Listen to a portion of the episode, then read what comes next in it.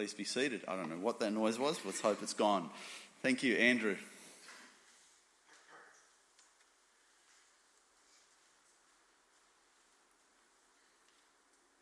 Thank you, Bruce. Good morning, everybody.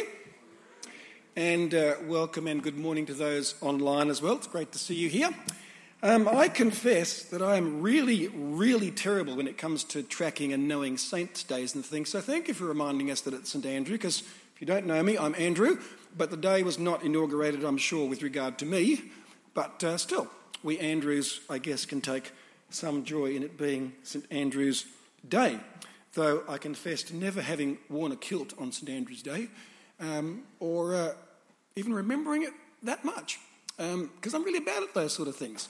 Um, as we look at Revelation 12, 13, and 14 today, uh, I trust that you will be encouraged that as we know and remember as God's people, that, as we've shared a confession already, though we are bad at many things, that we stand safe in Christ, that we stand forgiven in Christ, and that when we face the notion of persecution and of difficulty living this life, as Revelation 12 to 14 remind us, that in him, because of his victory, we have victory.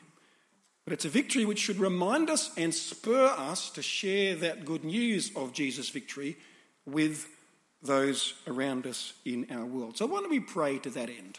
Let's pray. Father, thank you that you are the gracious God who so loved the world that you sent your Son that we might have life. Please help us to live that life with joy and faithfulness and to seek to share the news of that life with all around us. We pray it in Jesus' name. Amen. Uh, well, friends, as we begin today, it's my first time at 8 and 9.30 today, so thank you for having me. It's great to be here. Thank you for your welcome to Eastwood and Ermington, and it's good to be here with you this morning. Now, I haven't been here very long, that is, in Ermington and Eastwood for very long, but I have been around for a little while now. And like most of us, no matter how old or young, I am, it's obvious to say, older than I used to be. And you might have had this experience too, but as you get older, things don't work as well as they used to, do they? Anybody discovered that? Uh, my hair follicles stopped working a long time ago, on the top of my head at least. But other things happen too aches, pains, less strength than I used to have, less resilience than I used to have, less ability to deal with sleepless nights, thankfully, because my children are all grown up and don't wake up in the middle of the night in our house anymore.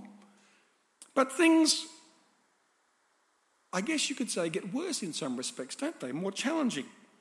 And I am aware, without being morbid or melancholy, that I have pretty much certainly got a lot less years to live than I've already lived, unless there's some incredible further breakthroughs in medical science. And that realization causes me, as we may be very well aware of, to consider in a much fresher way my end. Now, I said I wasn't being melancholy or morbid, and I hope you're not taking it like that. Why would I raise these questions? Well, considering my end is fine as far as my confidence about eternal life is concerned, however, I sometimes, if I'm being honest, you might find the same, I sometimes, very occasionally, find myself being terrified about how that end could come even though my worst imaginings are almost certain not to happen. How do we deal with that notion death, end of life, persecution, and what goes after it, whether we're young or whether we're old? Well, of course, one thing that helps me enormously, I hope it helps you too, is to remember Jesus. His mercy, his compassion, his death, which, if you remember his prayers in the Garden of Gethsemane, he agonized over as well. And of course, the most profound and helpful thing about remembering Jesus is that I remember his resurrection. which he was certainly confident of, despite the horrific death that he knew was coming his way. For Jesus had lived persecution, the persecution that led to death. He knew, as we know he knew, knew uh, sorrow and pain. But he also knew, being the one whom the gospel is about, the gospel, didn't he? He said, The Father has sent the Son because of his love for the world. And Jesus taught the gospel and lived the gospel and persevered to death and then rose again to make it true. And Revelation is infused through and through with these themes of perseverance and perseverance in the midst, for the early Christians, of persecution. And so, as I remember these two themes, and as I think about them sometimes for myself, there are three things that I usually aim to remember. The first of those three things is that persecution has, biblically speaking, a satanic origin. Secondly, that Satan's time, as Revelation reminds us, including these chapters, that Satan's time is short. So there will be an end to these things. And thirdly, that because of those things, I can be encouraged to be faithful and persevere. And we see these two themes again in Revelation 12, 13, and 14. We only read 12 and 13. I'm going to deal with some of 14 as well. So, what is the big picture of these big three chapters? By the way, it's interesting working through Revelation, isn't it? It's not like we're doing an epistle where we do five or six or ten verses at a time. We're covering chapters at a go. So, that kind of gets a bit challenging, doesn't it? We have to have big picture reviews as we go of what these sections mean. What is the big picture of chapters 12 to 14? Well, John sees signs which describe persecution, the persecution of Christians. Uh, the word sign is only used four times in these three chapters. So it's not quite like the seven seals or the seven trumpets or the seven plagues, which are clearly mentioned in those various sections. But the same pattern, roughly speaking, is there that we had in dealing, dealing with the seven seals and seven trumpets, and which we'll see in the seven plagues. That pattern is that there are six things mentioned, and then there's an interlude, a break in the series of seven, before being introduced to the seventh thing in the pattern. And that pattern is roughly here in chapters 12, 13, and 14 as well. So, what's the big picture? What's the overview? Well, in chapter 12, verses 1 to 6, John sees a sign in heaven, followed by another sign in heaven, which is altogether one unit in chapter 12, verse 3. And there we read of a woman who seems to represent Israel as the nation that gave birth to the Messiah, the heavenly divine Son, Jesus, who is in that section snatched up to God and to his throne, presumably meaning his resurrection and ascension back to be with the Father. And what we're reminded of, and what Satan hates, as we'll come to see, is that Jesus' death and his resurrection along with his, his ascension, clearly demonstrates, remember this, his victory over sin and death and judgment. John goes on, verses 7 to 12. He sees a war in heaven in which Satan is defeated by Jesus, by his death and resurrection, and Satan is cast down to the earth where he seeks to cause havoc in his remaining time. For thirdly, we're reminded that the woman who he goes to persecute is protected from his attacks on earth, and when he cannot deal with her and destroy her, he goes off to wage war against her offspring, believers, the church. And then John sees, as expressions of how this persecution comes about, two beasts, one from the sea, followed by the beast from the land. And the two beasts seem to represent, in the first case, military power. In John's day, the Roman Empire and the Caesar. And this military power has again and again in history, including by the Roman Empire in John's day, been the tool of tyrants and despots to control the populations that they want under their thumb. And the second beast of the land or the earth seems to represent secular, sometimes religious power that demands that people worship the ones in control. Worship the first beast, giving it their total allegiance.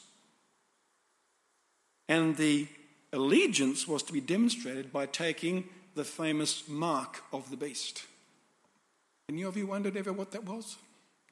You've read Revelation, you probably have, like the rest of us. The number 666. And then in a sixth element, John looked and saw the 144,000, who are those marked not by the beast's number, but by the names of the Father and the Son, marked out as his. Following that scene, there's another interlude in two parts, in where in the first part of the interlude there are three angels proclaiming the gospel and the coming judgment. In part two of that interlude, there is a call or challenge to believers and therefore to us to patiently endure as we're reminded of our blessings in Christ. And finally, in this set of three chapters, we see the seventh scene or sign of judgment, of harvesting, of reaping, of judgment for the earth. And friends, we need to recognize as we come to it soon that it is terrifying and it is horrific. So, how do those scenes play out in a little more detail? Well, the sequence highlights some profoundly important things for us as followers of Jesus. So, for example, in that first scene, chapter 12, verses 1 to 6, we're introduced to specifically one of the two themes I mentioned to begin with, that of persecution.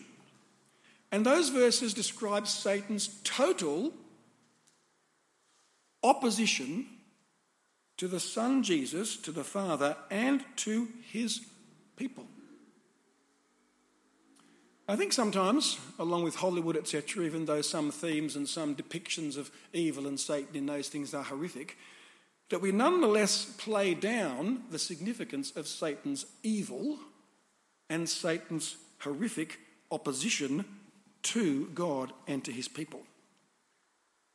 It is implacable, never ending until his final end. Yet we know, even from that section in verse 5, that Jesus is the Lord, the one that rules from his throne. And so, because Jesus rules, we're told in that second scene, verses 7 to 12, that Jesus has conquered and that Satan is cast out of heaven. He's going around now trying to make a mess as much as he possibly can of the world because he's been defeated. Verses 10 and 11 make it clear that Christians, that we, when we face persecution, are persecuted because Jesus is ruling, because Jesus has won the victory. And Satan knows he's defeated. So in verse 12, he's very, very angry. He is intolerant and angry. So he will persecute the church, he'll persecute Christians wherever he can because he's defeated and his time is short. And so the dragon, scene 3, chapter 12, verses 13 to 17, continues to pursue the woman and her offspring, now represented by the young Christian church. we note in one of those typical John Revelation type things that the church was protected by God for a time, times, and half a time three and a half years. It's the same as the 1260 days of chapter 12, verse 6, and the 42 months of chapter 13, verse 5. Time, one year, times, two years, and half a time, three and a half years. And it represents in Revelation a significant amount of time, but not eternity. It seems to represent and correspond to the persecution and the time of persecution that John is describing in these chapters. But you note there again that Satan fails. The dragon fails. And he goes off to continue to wage war against God's people throughout the ages. Now, here, friends, is a really, really important thing for us to remember. I think it helps me make sense of living Christian life in a world that is opposed to Jesus. For we are reminded that theologically and practically, that the experience of suffering and persecution, as much as we face it, does not indicate that Satan is winning. Persecution and the nature of facing opposition in a sinful world is there because Satan has lost and Jesus is victorious. Persecution indicates that Jesus has won by his death and resurrection. Have you ever read in the New Testament? I'm sure you have that we are to rejoice in persecution? Any nods out there? It's a strange kind of concept often for us as we think about it, isn't it? What does it mean to rejoice in persecution? Why would we do that? Well, certainly not because persecution is enjoyable or good, in the sense that it's something we would seek out. The Bible is very clear and honest about that. It's not a good, pleasant thing. It's not something that we are to take pleasure in in itself. So why rejoice in it? well, the Bible's view is that we rejoice in persecution because it reminds us that Jesus is the victor and we are in Christ, reigning with him. So persecution reminds us that we are victorious in Christ.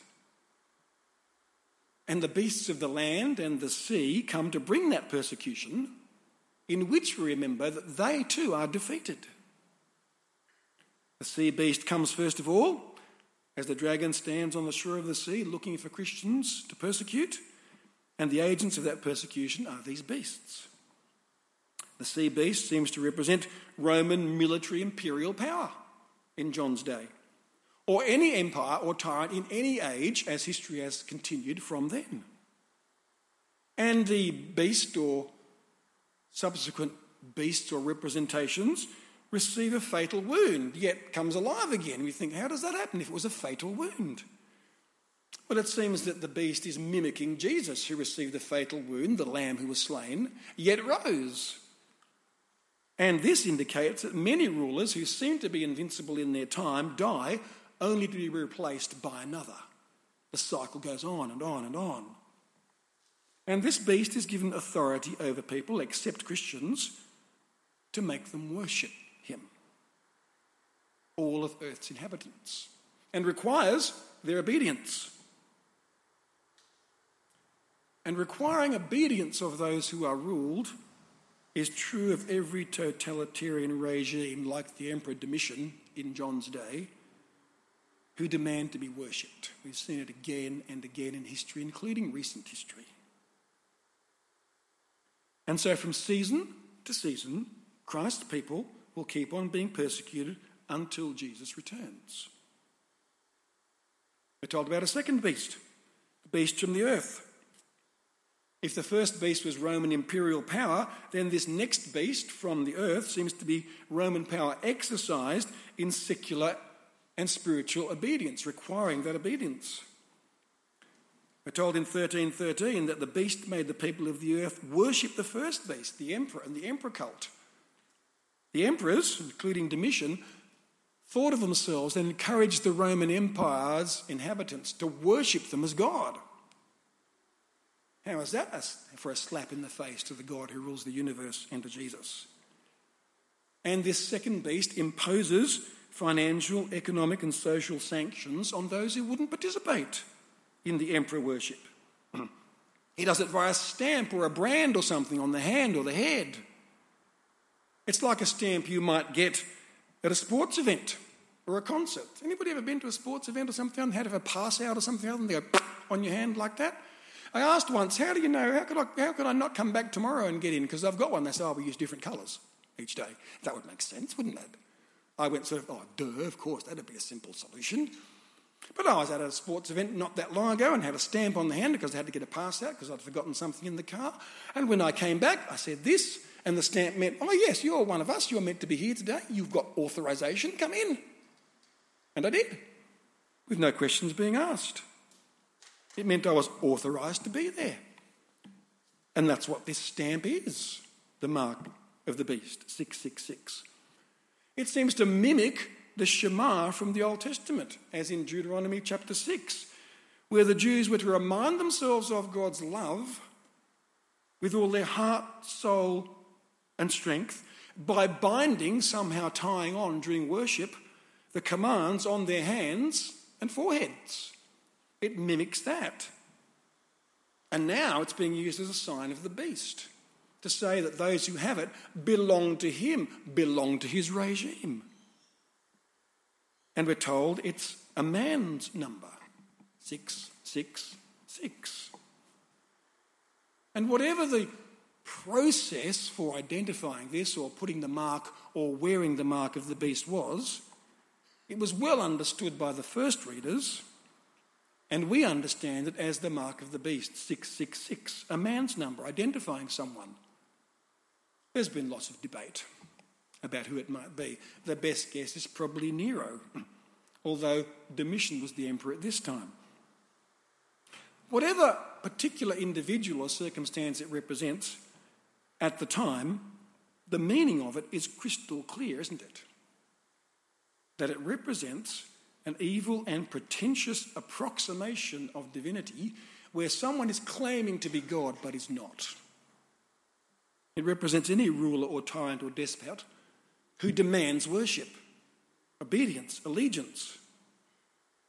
And Revelation challenges us, remember the big picture of the book, to give our allegiance to God the Father and to Jesus the Son and to no other, whatever opposition or persecution that may bring.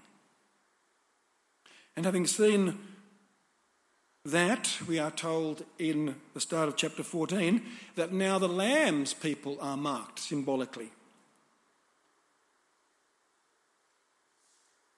by God's name and the Son's name being put on their foreheads. Isn't it good to know that we've been marked out for Christ? When Jesus looks at us, though there's no physical mark there, he sees us like a mark in baptism, water on the head which evaporates, in which we make a sign on someone to say this person belongs to Jesus. Isn't it good to know that we belong to Jesus? That God has marked us out as his and therefore we're safe in him?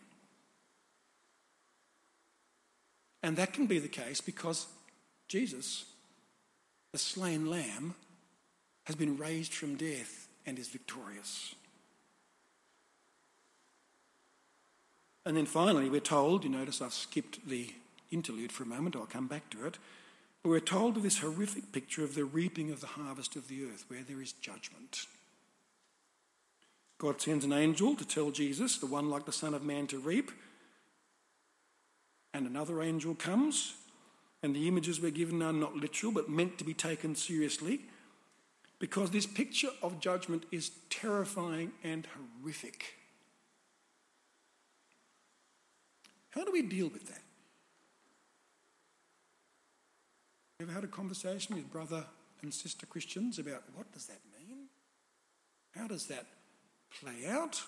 How do we deal with that? as we worship a God who we proclaim to be compassionate and loving and gracious, which He is?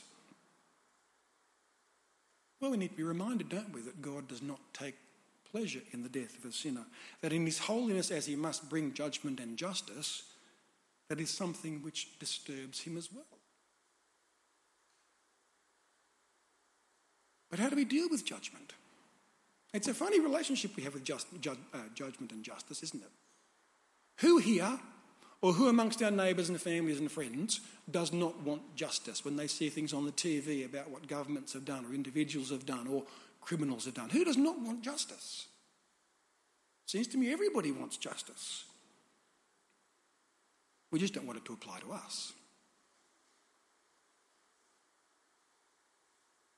And the picture of judgment here is horrific. And it's not enough for us just to give a trite theological answer, is it? God is holy. He will do the right thing. That is true. God is holy and sovereign, and justice must be done, for God cannot have us shaking the fist at him and disregarding him as our creator and the one that gave us life. That is true. But it's not enough to just have a trite theological answer when perhaps our families and friends, people we know and work with, are the ones who are facing judgment.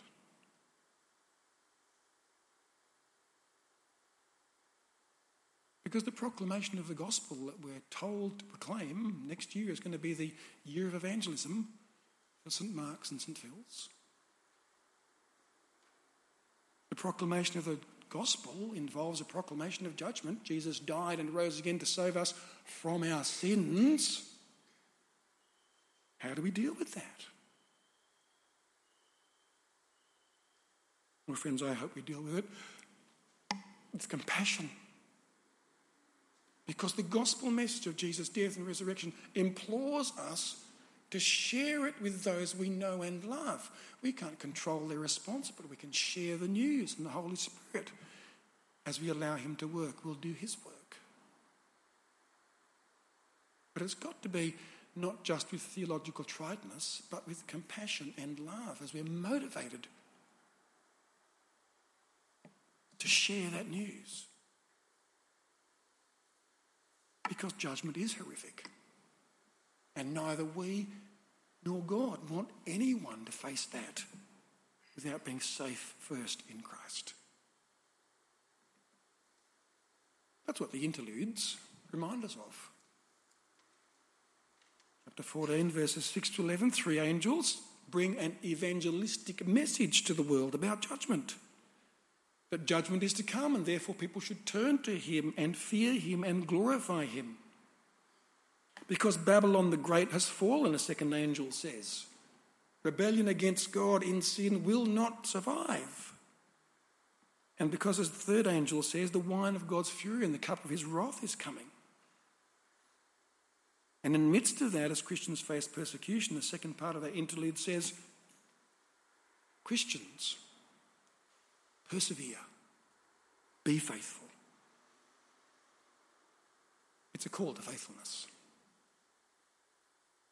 And we need to be encouraged by those who've gone before us. I don't know if any of you have ever been to Oxford and Broad Street. I've had the privilege of doing that. If you look for the right spot in Broad Street, a street in Oxford, you'll find a little few little cobblestones in the shape of a cross. And that cross marks the spot where on the 16th of October in 1555, Hugh Latimer and Nicholas Ridley, prominent reformers in England, were burned alive for their evangelical faith. And it is said that when the fire was being lit under them, Latimer said to Ridley, Be of good comfort, Master Ridley, and play the man. We shall this day light such a candle by God's grace in England that shall never be put out. And they were blessed. As it says in our readings today, to die in the Lord, for from now on, says the Spirit, they will rest from their labour, for their deeds will follow them, safe judgment. So, friends, Trust Jesus. Persevere. Share the gospel. In the midst of difficulty and challenge, which there will always be for various times and ages and in varying measures for us as Christians, it's no surprise. Because as the end of our section in 1412 tells us, this calls for patient endurance on the part of the people of God who keep his commands and remain faithful to Jesus. And then John heard a voice from heaven say, Write this Blessed are the dead who die in the Lord from now on. Yes, says the Spirit, they will rest from their labour, for their deeds will follow them. Let's pray. Father, we thank you for the gospel. We thank you for your love for us in Jesus. And we pray that you would inspire us to speak share that gospel in love so that your love might be expressed to all who need to hear it. And that doing so, we may be faithful and persevere. We pray it in Jesus' name.